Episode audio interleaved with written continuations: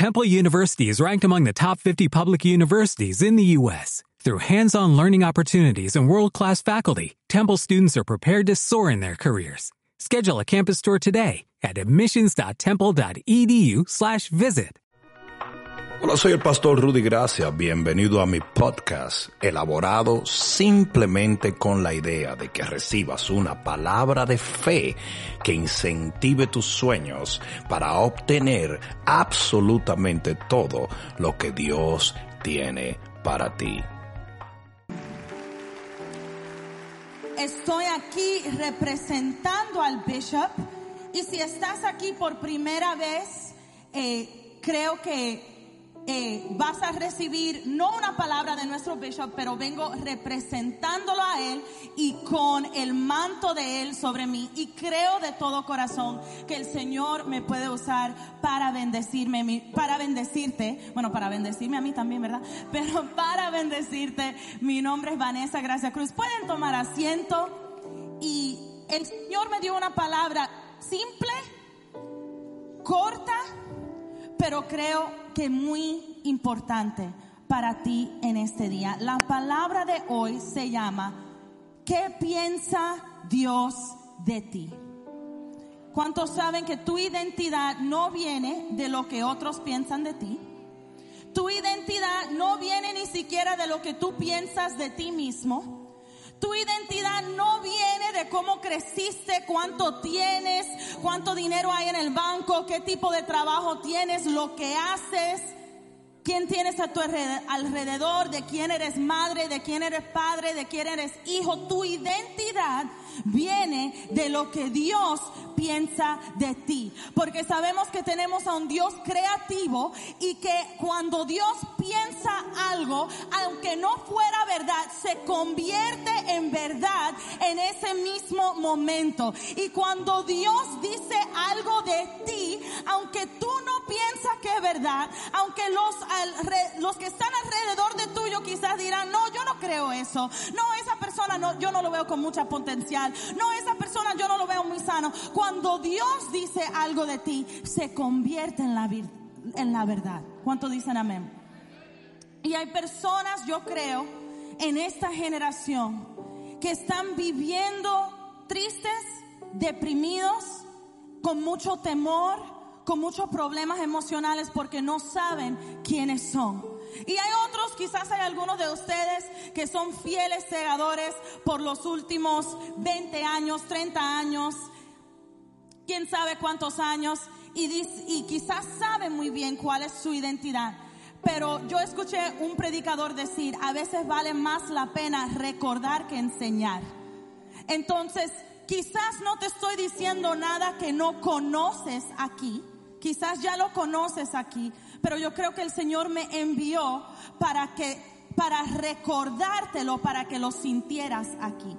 Yo creo que hay personas en este lugar que necesitan ser recordados de lo que el Señor piensa de ellos, porque en algún momento en el camino a veces nos cansamos. Sí, quizás eres líder y quizás dices, no, yo, quizás digas, no, yo sé muy bien cuál es mi identidad. Yo me conozco muy bien. Yo todos los días oro. Yo todos los días leo la palabra. Yo todo, yo tengo todo muy claro. Pero muchas veces no vivimos como personas que están claras en su identidad. Entonces, he traído tres cosas muy simples. Tres cosas que Dios piensa de ti. Tres cosas que Dios dice te dan tu identidad como hijo de Él. La palabra dice en primera de Juan 4.8, dice que el que no conoce amor, no conoce a Dios. Y muchos de nosotros no tenemos una mejor relación con Dios porque nunca hemos entendido el amor de Dios. ¿Por qué no lo hemos entendido? Porque desafortunadamente como crecimos con padres humanos, y no todos los padres de nosotros fueron malos, pero fueron humanos. Muchos de nosotros, la gran mayoría de nosotros, no venimos o no salimos de nuestras casas, no salimos de nuestra niñez con todas nuestras necesidades cumplidas. Porque nuestros padres eran humanos. Mis padres, tengo la dicha de que mis padres fueron personas que amaban al Señor, que aman al Señor, que me, me crecí en el Evangelio, crecí escuchando que Dios me amaba, pero aún así, a veces nosotros equivocadamente cuando miramos a Dios no vemos el rostro de Dios, sino que equivocadamente vemos el rostro de nuestros padres. Si nuestros padres fueron duros con nosotros, creemos que Dios es duro. Si nuestros padres no creyeron en nosotros, creemos que Dios no cree en nosotros. Si alguien en nuestra niñez nos rechazó, creemos que Dios nos rechazó. Y muchas veces porque no conocemos al amor verdadero, verdadero, no conocemos a Dios. ¿Alguien está conmigo? Y es por eso que a veces, aún siendo salvos, la palabra dice que Él vino para darnos vida y vida en abundancia. Son dos cosas separadas. Y muchos de nosotros tenemos vida. Vamos a tener vida eterna con Jesús cuando eh, ya vayamos a, a, la muerte, vamos a ir al cielo. El Señor tiene nuestro nombre escrito en el libro de la vida y tenemos vida, pero no estamos viviendo una vida abundante. ¿Por qué? Porque estamos viviendo con duelos, estamos viviendo con heridas y estamos viviendo con una identidad equivocada. Muchos de nosotros, especialmente los jóvenes, que se enfocan mucho en tratar de entender quiénes son y de dónde vienen, el mundo les presenta una identidad falsa. Y aún nosotros que, que, somos cristianos por mucho tiempo, a veces equivocadamente empezamos a comprar lo que nos dicen las redes sociales. Empezamos a comprar lo que nos dicen las voces erróneas. Em, empezamos a equivocarnos en nuestra identidad. Y en este día les voy a presentar súper simple uno de los versículos más simples y cortas de la palabra. Tres cosas que el Señor piensa de ti. Y cada una de estas tres cosas es importante porque cada una de estas tres cosas cumple para nosotros los humanos una necesidad que todos estamos buscando. ¿Cuántos saben que Dios puede suplir todas nuestras necesidades emocionales? Yo no sé en este día si tú veniste triste, deprimido, con temores, con angustia. Yo no sé si tú viniste con, si tú viniste con pena. Yo no sé si tú viniste con luchas, preocupado, preocupada, ansiedad. Pero yo he venido a decirte que cuando verdaderamente conoces amor, cuando puedes entender, como decía Pablo, Pablo decía, yo oro para que entiendan lo grande, lo vasto que es el amor de Dios. Porque ahí vas a poder entender todo lo demás. En Mateo 3:17, para darles un poquito de contexto de lo que estaba pasando, en Mateo 3:17 Jesús se estaba bautizando. Y Jesús todavía no había empezado su ministerio y él eh, se presenta delante, él entiende que para empezar su ministerio como una obra de eh, obediencia, él se presenta delante de Juan el Bautista y él se bautiza. Y la palabra dice que los cielos se abren y que Dios, su Padre, mira hacia él y que dice esto. Mateo 3:17 dice, y hubo una voz de los cielos que decía, este es mi Hijo, el amado, en quien he puesto mi complacencia. Si tú quieres saber lo que Dios piensa de ti, una muy buena manera de saberlo, una pista en la palabra, es cómo Dios piensa de sus hijos. Porque tú eres hijo o tú eres hija de Dios. Entonces lo que Dios le dijo a Jesús nos muestra a todos nosotros, y quizás ustedes dicen, no, pero yo no soy como Jesús. Quizás Dios es complacido con Jesús, pero no conmigo. ¿Cómo puede ser complacido conmigo si Él, con todo lo que he hecho y todo lo que soy? Pero así es. Porque la palabra nos enseña que cuando Jesús murió por nosotros en la cruz, Él tomó nuestro lugar como pecadores y nosotros tomamos su lugar como coheredero del cielo. Así que lo que dijo el Señor de Jesús, yo quiero que en este día tú también lo tomes para ti mismo. Yo quiero que tú agarres estas palabras porque como yo dije, cada una de ellas es sumamente importante y rápidamente vamos a hablar de estas tres cosas.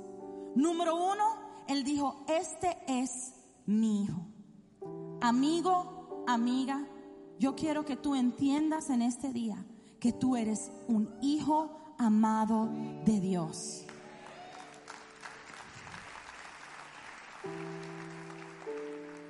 Y esto cumple la necesidad que hay en tu corazón de aceptación y de pertenencia. Todos como seres humanos, desde el momento en que tenemos conciencia, lo primero que nosotros decimos es que, lo primero que dicen todos los niños y las mamás todas se ponen bravas. Papá, tú puedes durar 10 meses porque la mentira más grande del mundo es que son nueve meses. Son diez meses, cuarenta semanas cargando con ese hijo. Y te sale igualito al papá y diciendo papá primero. Pero el Señor me está dando sanidad emocional en esa área. Tres por tres me salieron hondureños 100% y diciendo papa primero. Pero ¿por qué? ¿Por qué sucede? Porque desde el momento en que nosotros abrimos nuestros ojos, estamos buscando ser hijos de alguien. Estamos buscando pertenecerle a alguien. Estamos buscando our pack. La palabra dice, o no la palabra, la ciencia dice que los que todos los eh, mamos, ¿cómo se dice mamos? Mamíferos. Wow, aprendí algo nuevo hoy. Que todos los mamíferos sean eh, hueos, ballenas y todos esos tipos de animales, una cosa tienen en común, comunidades. Y nosotros los humanos no somos animales pero somos exactamente iguales. Desde que nacimos estamos buscando a quién pertenecer. Pero durante la vida, a través de la vida, crecemos con rechazos. A veces nuestros padres no saben comunicarnos ese amor o ese sentir de tú eres mi hijo. Quizás nunca conociste a tus padres o quizás creciste con una mala relación con tu madre. Y a través de eso o por causa de eso, sientes en tu corazón, aunque eres libre, aunque tu nombre está escrito en, el libro de la vida, aunque tienes vida eterna, te falta ese sentir de aceptación, ese sentir de pertenencia. Pero es importante saber que Dios te acepta como hijo de Él. ¿Por qué es tan importante? Porque si yo no entiendo que Dios me acepta, voy a buscar la aceptación de cualquier otra persona. Y las personas que no entienden que son de Dios, basan su identidad en ser de alguien. Soy la mamá de Nata. Soy la esposa de Rico. Soy el esposo de María. Soy, soy, soy siempre de alguien sin entender que tú no necesitas a ningún ser humano, aunque es bueno tenerlos y aunque tú lo ames, tú no necesitas a ningún ser humano para darte aceptación. Tú no necesitas que la iglesia te acepte. Tú no necesitas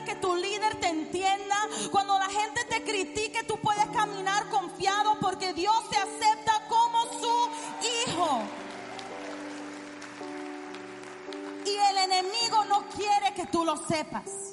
Porque las personas que entienden que son aceptados por quienes son, desde el momento en que tú fuiste creado, las personas que entienden eso no hacen las cosas en base a lo que otros van a pensar. Y una persona que puede actuar sin tener nada, sin que le importe lo que piensen los demás, puede verdaderamente actuar obrando para el Señor. Pero hasta que lleguemos a ese punto, de entender que no tenemos que ser de nadie. Qué bueno que podemos tener esposos. Qué bueno que podemos tener hijos. Qué bueno que podemos tener padres, nosotros que los tenemos. Qué bueno. Pero no es necesario para nuestra identidad. Nuestra identidad viene de nuestro Padre en los cielos que dice, este es mi hijo. Esta es mi hija. Tú tienes un lugar donde tú perteneces y es con Dios. Tú puedes estar en un desierto, en un lugar donde nadie conoce tu nombre, puedes no tener ni un chele, puedes estar solo y sin nada, pero tú perteneces. No estás solo, no estás sola, no eres un don nadie, no eres una doña nadie, tú eres un hijo o una hija de Dios. Isaías 43:1. Pero ahora así dice Jehová, el creador tuyo, oh Jacob, y el formador tuyo, oh Israel. No temas, porque yo te he rescatado, te he llamado por tu nombre, mío eres tú te he llamado por tu nombre. ¿Sabes que Dios te conoce? Dios te conoce y te conoce por nombre. No te conoce como el hijo de, no te conoce como el esposo de, no te conoce como la madre de. Yo sé que hay muchas madres aquí quizás que dejaron, hace mucho dejaron de identificarse por su nombre. Yo sé que a veces ustedes me saludan y me dicen de una vez, ¿a dónde está Levi? ¿A dónde está Edén? ¿A dónde está vida? Y a mí no me molesta para nada. Pero hay personas que se han perdido en eso y han dejado de vivir y han dejado de tener una conexión directa con Dios porque lo tienen a través de los demás. Pero Dios te ama a ti de una manera personal, de una manera especial, de una manera diferente. Yo tengo una predicadora, una de mis predicadoras eh, preferidas que se llama Lisa Bevere, que dijo algo que me impactó. Ella dijo, Dios no ama a todos sus hijos iguales, los ama como ellos lo necesitan. Porque un Dios que dice simplemente, no, yo los amo a todos y les voy a dar todo lo mismo, no sería un Dios justo. Pero nuestro Dios nos da a cada uno exactamente lo que necesitamos de Él. Así que si necesitas amor, si necesitas aceptación, si necesitas pertenencia, aquí a los pies de Dios los puedes encontrar. Él dice, tú eres mi hijo. Lo segundo, él dice, el amado. Dice, este es mi hijo, el amado. Y me gusta porque no dice yo lo amo, aunque eso también estuviera magnífico. Pero dice, Él es el amado. ¿Por qué? Porque tú no solamente eres amado por Dios. Tu identidad, cuando Dios habla de ti y cuando Dios piensa de ti, tu identidad para Él es una persona amada. Y eso es muy diferente. Porque es una cosa que yo te ame, César. Y es otra cosa que cada vez que yo pienso de César, yo digo, Él es completo, Él es pleno y Él es perfecto para mí porque Él es el amado. Cuando Dios piensa de ti, Él piensa en ti como el amado o la amada. Y hay muchos de nosotros que crecimos sin que nos cumplieran la necesidad de afecto especialmente la comunidad latina, quizás tuviste padres que no entendieron cómo, cómo mostrar afecto. Muchos padres que no supieron dar un, dar un abrazo. Muchas madres que quizás estaban trabajando solas y estaban trabajando tanto que no supieron ser un poquito más suaves. Pero Dios nos da a cada uno de nosotros, a cada uno de nosotros, lo que necesitamos. Y Él está aquí para derramar sobre ti afecto si lo necesitas. Porque cuando recibes el afecto de Dios, recibes una identidad de una persona amada. Y una persona amada camina confiado. Una persona amada se levanta por los días y dice, yo no sé lo que va a suceder hoy, pero yo soy la amada de Dios y todo me va a ir bien. Y si no me va bien es porque el Señor está preparando algo para mi futuro. Un error que cometió Noemí en la palabra, la suegra de Ruth. Cuando algo malo le pasó a ella, ella cambió su identidad para ser una persona amarga. Ella cambió su nombre, el nombre que el Señor le había dado, la identidad que el Señor le había dado. Ella lo cambió. ¿Por qué? Porque se identificó como una persona no amada de Dios. Ella dice en el capítulo 2 de Ruth, dice, el Señor eh, ha puesto su mano en contra de mí. Y hay muchos de nosotros que no recibimos afecto en nuestras casas, no recibimos afecto de nuestros padres, o quizás no recibiste afecto de tu esposo, de tu esposa, de tus hijos, de alguien, alguien, alguien te rechazó.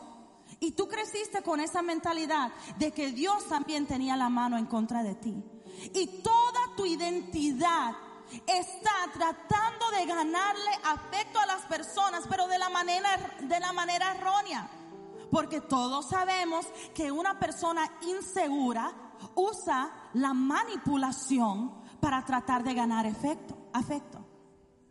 Especialmente nosotras las mujeres, perdóname mujeres, pero especialmente nosotras las mujeres, cuando tratamos de buscar afecto de una manera insana, lo que usamos es, lo que usamos es la manipulación.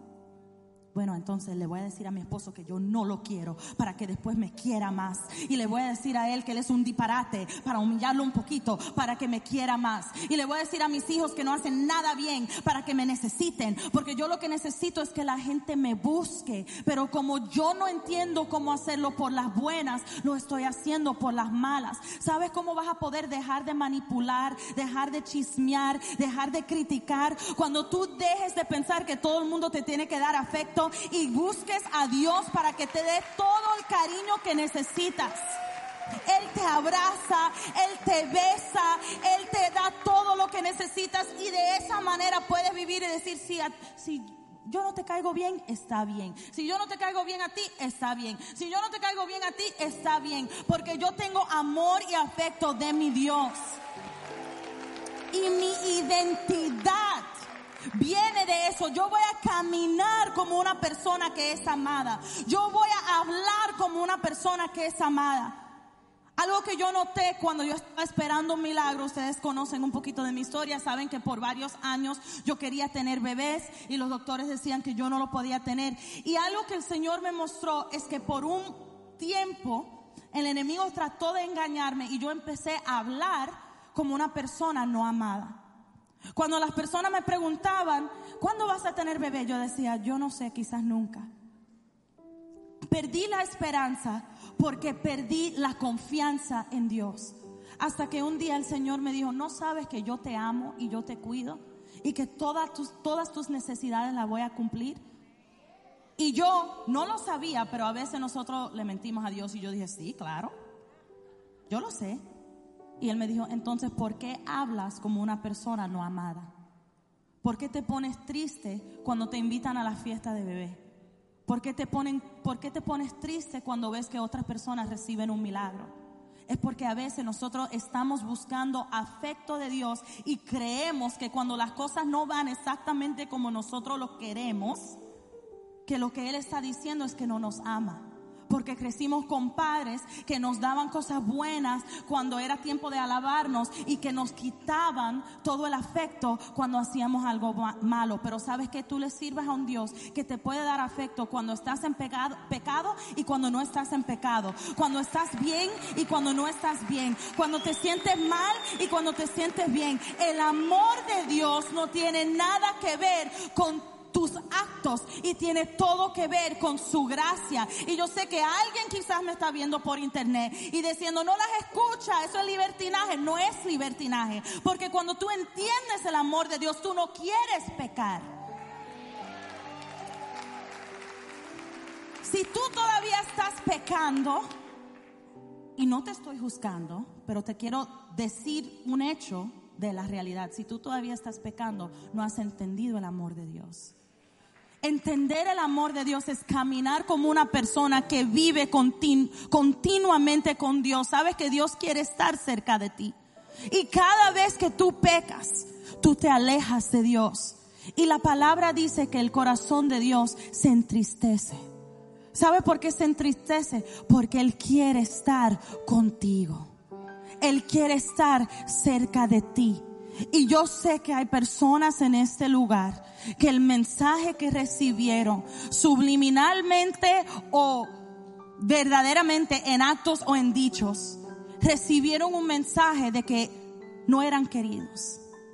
Quizás te dijeron, no, tú eres un mal aborto, tú viniste aquí, tú eres un error, tú eres igualito a tu padre, tú eres igualita a tu madre, no te necesitamos, no te queremos. Quizás solamente te celebraron cuando tú hacías algo bien.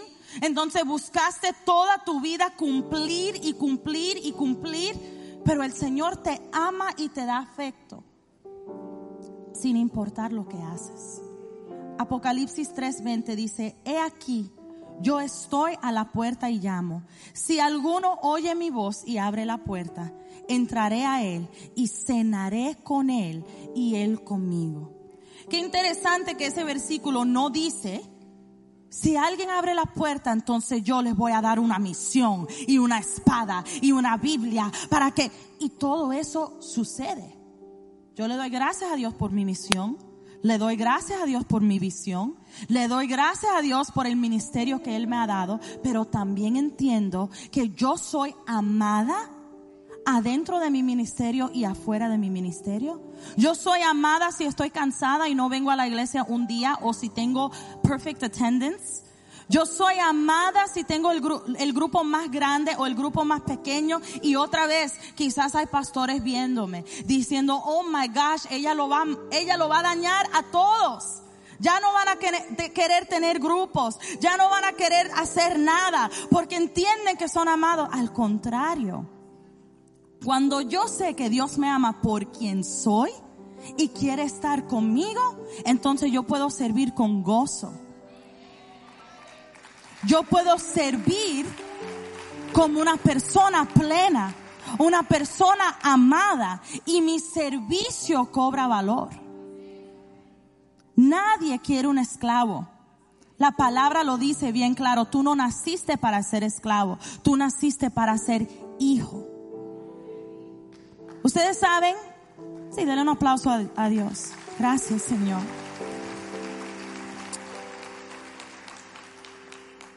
No sé si ustedes saben, pero yo y todos mis hermanos, los cuatro, bueno, no la chiquitica, pero los cuatro grandes, nosotros tomos, bueno, somos seis, pero los cuatro más grandes, todos trabajamos aquí en la iglesia.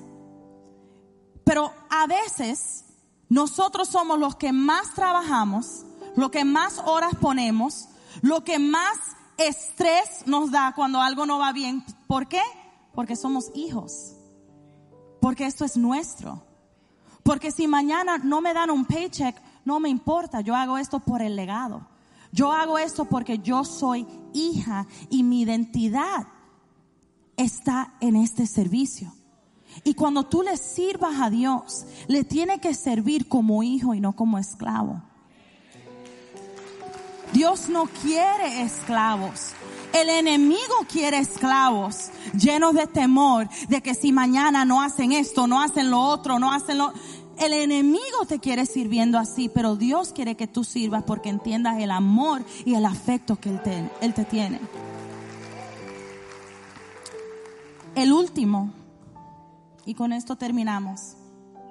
Él dice, este es mi hijo, el amado, en quien tengo complacencia. Y esto cumple nuestra necesidad por afirmación.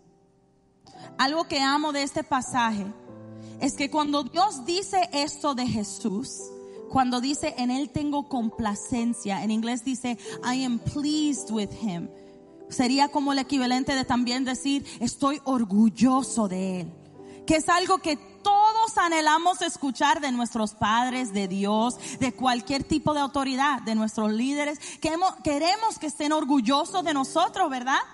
Pero algo que llamó mi atención es que Dios dice eso de Jesús antes de que Jesús empezara su ministerio.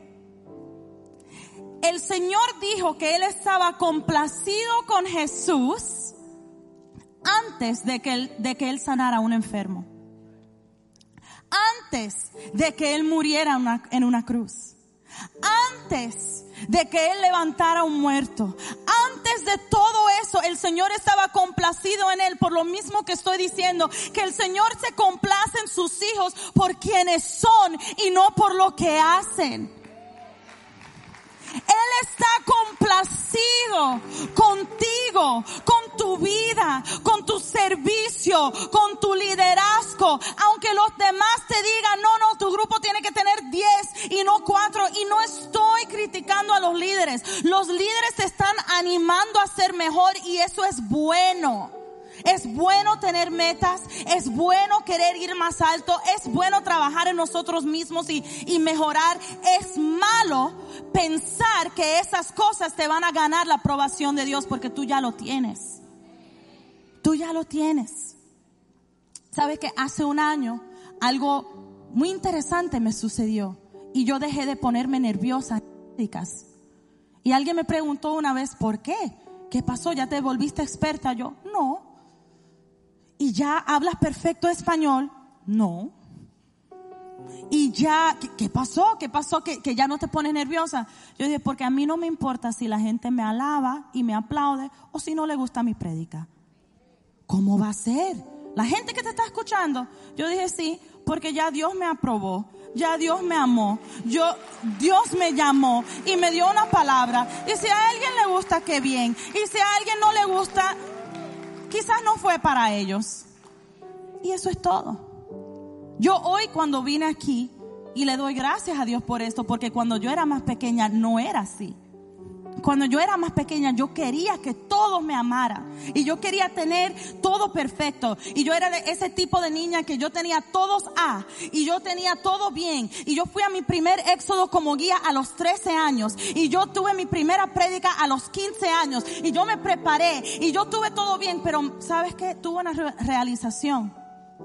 Y es que aunque Dios se complacía en todo eso, también se complacía en mí simplemente cuando venía delante de Él a contarle un problema. Aunque Dios se complace en la buena mamá que eres, Él se complace en ti también los días que no lo haces tan bien. Él, él se complace en ti también los días que no llegas a tu meta. Él se complace en ti en los años que no puedes eh, eh, encontrar trabajo. Él se complace en ti aunque no hayas podido comprar la casa que tanto quieres comprar. Tú no necesitas trofeos para ganar la aprobación de tu Padre. Quizás tus padres en la tierra sí. Ellos fueron humanos y no sabían lo que hacían. Acordémonos que hasta en una cruz Jesús pudo decir, Padre, perdónanos, perdónalos porque no saben lo que hacen. Si Jesús puede mirar a un pueblo que lo está crucificando y decir no saben lo que hacen, entonces nosotros tenemos que ser capaz de mirarle a nuestro líder, mirarle a nuestro hermano, mirarle a nuestros padres y decir, Padre, perdónalos. Ellos no supieron que sus palabras te iban a herir tanto. Ellos no entendieron las consecuencias de, su de, sus palabras. Quizás muchas veces ellos sin saberlo, sin reconocerlo, estaban siendo un eco de lo que ellos escuchaban. Quizás ellos mismos por la, por la inseguridad, por falta de amor, porque ellos no entendieron que ellos eran amados. Eso se llama, en la psicología, eso se llama proyección. Cuando yo creo que no soy amada, entonces le digo a la otra persona que ellos no son amados. Cuando yo creo que yo no soy nada, entonces le digo a mis hijos que ellos no van a, que nunca van a hacer nada en la vida. Pero no entendemos en esos momentos, estamos siendo guiados por emociones heridas, por corazones heridas, Así que tenemos que aprender que aunque estoy diciendo todo eso, eso no es una prédica para que salgas de aquí odiando a tus padres. Ellos fueron los que me hicieron toda la vida. Yo quise afecto, quise aprobación, quise... No.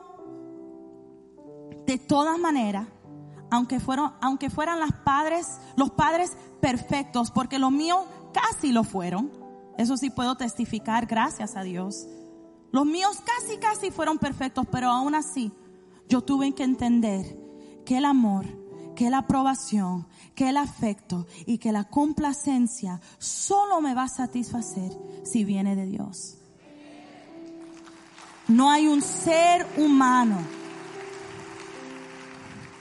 no hay alogio, no hay título, no hay cantidad de dinero. Mire, yo sé que quizás viniste de tu país buscando un futuro mejor para tus hijos, pero muchos de nosotros estamos buscando el dinero tanto que no le estamos siendo padres a nuestros hijos. Muchos de nosotros estamos buscando llenar estas necesidades emocionales de tal manera que no entendemos que estamos arruinando nuestras vidas. Hay muchos de nosotros que tenemos que trabajar menos y ser más presente. ¿Qué te ayuda a ser presente en tu familia? ¿Qué te ayuda a no ser adicto a las redes sociales? ¿Qué te ayuda a no ser adicto a lo que dice la gente? ¿Qué te ayuda a ser una persona que no es adicto al chisme o que no es adicto a los alogios o que no es adicto a los títulos? El entender que tú eres amado sin hacer ninguna de esas cosas. Cuando lo haces, el Señor te celebra. Pero cuando fallas, aún así te celebra. Porque Él te celebra porque eres su hijo.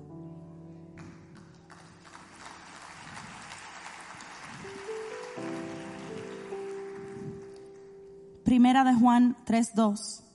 Amados, ahora somos hijos de Dios y aún no se ha manifestado lo que hemos de ser. Pero sabemos que cuando Él se manifieste, seremos semejantes a Él, porque le veremos tal como Él es. Quiero subrayar unas cositas ahí. Lo primero es que dice, somos hijos de Dios. Y dice, aún no se ha manifestado lo que hemos de ser. No lo que hemos de hacer. ¿Se dan cuenta? Porque a Dios le interesa más quién eres que lo que haces. ¿Quién eres? Y esto es importante porque hay muchos cristianos enfocados en lo exterior. Muchos cristianos enfocados en mi grupo y en mi célula y todo eso es bueno no salgan de aquí, no le digan al pastor, al Bishop Rudy, cuando él venga, Vanessa me dijo que no tengo que tener célula. No, no, no, debes tener célula. Siempre y cuando entiendas que si tienes una célula, pero llegas a la casa y le pegas a tu mujer, Dios no está complacido con eso. Porque a Él le complace quién eres. Él está buscando adoradores en espíritu y en verdad. Queriendo decir que no importa cuánto de esto haces, y no importa si tus líderes te aplaudan o tus discípulos piensan que eres lo mejor del mundo, si tu corazón está dañado delante de Dios, necesitas trabajar en tu corazón.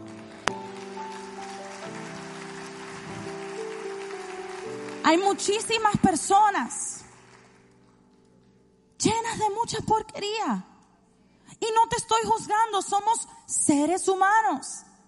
Tenemos adicciones, tenemos problemas, tenemos eh, teologías erróneas, pero necesitas dejar que el Espíritu Santo trabaje en ti. Y sabes lo que hacemos muchos de nosotros los cristianos? Trabajamos más duro para no tener que enfrentar los cambios que verdaderamente tenemos que hacer. Entonces, cuando yo sé que el Señor me está confrontando y me quiere quitar mi pecado preferido, para algunos de nosotros es chisme, para algunos de nosotros es crítica, para algunos de nosotros es pena. Cuando yo sé que el Señor está tratando de cambiar algo en mi corazón, lo que yo hago es inmediatamente llamo a mi líder, ponme a servir, ponme a servir. Voy a trabajar más duro, voy a hacer 10 llamadas, voy a hacer 15 visitas para no quedarte a solas con tus pensamientos. Porque tú sabes que, que si el Espíritu Santo te agarra, te va a mostrar quién debes ser. Y tú quieres enfocarte en lo que quieres hacer. Es muy fácil hacer para Dios. Muy fácil. Tú puedes ser el psicópata más grande del planeta. Yo sé porque uno era novio mío en un entonces. No, I'm just kidding. No, but I'm for real.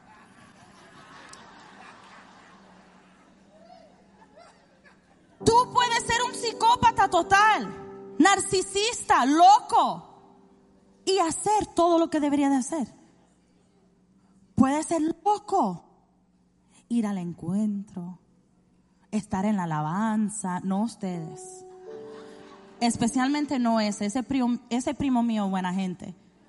Y está buscando novia, con papeles. Si conoces a alguien, envíenme a mí the resume. Pero él no, ese es bueno. Pero hay otros que pueden ir al, ir al éxodo, pueden ser parte de la alabanza, pueden tener un grupo, ganan almas. Incluso para algunos de ellos es conveniente estar en la iglesia, porque en la iglesia la gente se confía muy rápido. Entonces yo conozco a varios que se aprovechan de las mujeres, pero esa es una prédica para otro día. Porque se confían, porque están en la iglesia. Pero me refiero al hecho de que no importa tanto lo que haces, si tu corazón está dañado. ¿Qué le dijo Jesús a los fariseos? He called them a whitewashed tomb. Sepulcro, sepulcro blanqueado. Dijo, afuera quizás está muy bonito, pero adentro no tienes nada mío. Dijo que muchos me llamarán Señor, Señor, pero yo les diré, no los conozco. Porque no se trata de, de qué haces, se trata de quién eres. Ahora, cuando tenemos un corazón, la palabra dice un, corazón contrito y humillado, el Señor nos rechazará. Lo único que necesitas es ser una persona que dice, Señor, yo te necesito. Necesito tu amor, necesito tu aprobación. Ya me he cansado de buscar aprobación de todos los locos que están a mi alrededor. Ya yo he entendido que quizás para algunos de ustedes tu madre nunca te va a decir que te ama. Tu padre nunca te va a dar lo que, lo que estás buscando, pero Dios te lo puede dar hoy.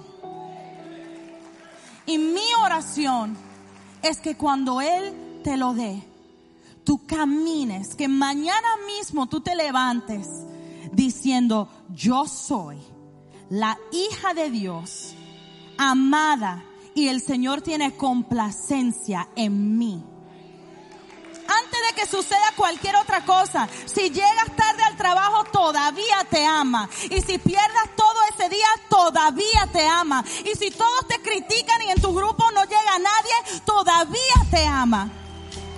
Pongámonos de pie por un momento. Y yo quiero que en este momento levantes tus manos. Y por unos momentos vamos a adorar al Señor. Y vamos a darle gracias. Porque Él no es un Dios que se lleva ni de los títulos, ni de los logros.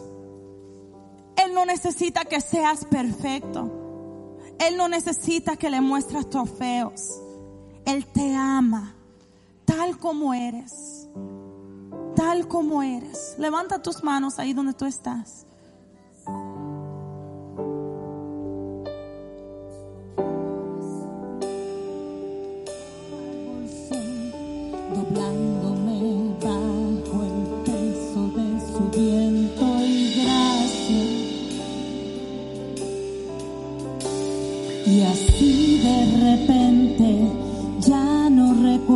Años mi aflicción eclipsada en gloria, me doy cuenta de cuán hermoso eres tú y cuán grande es tu afecto por mí.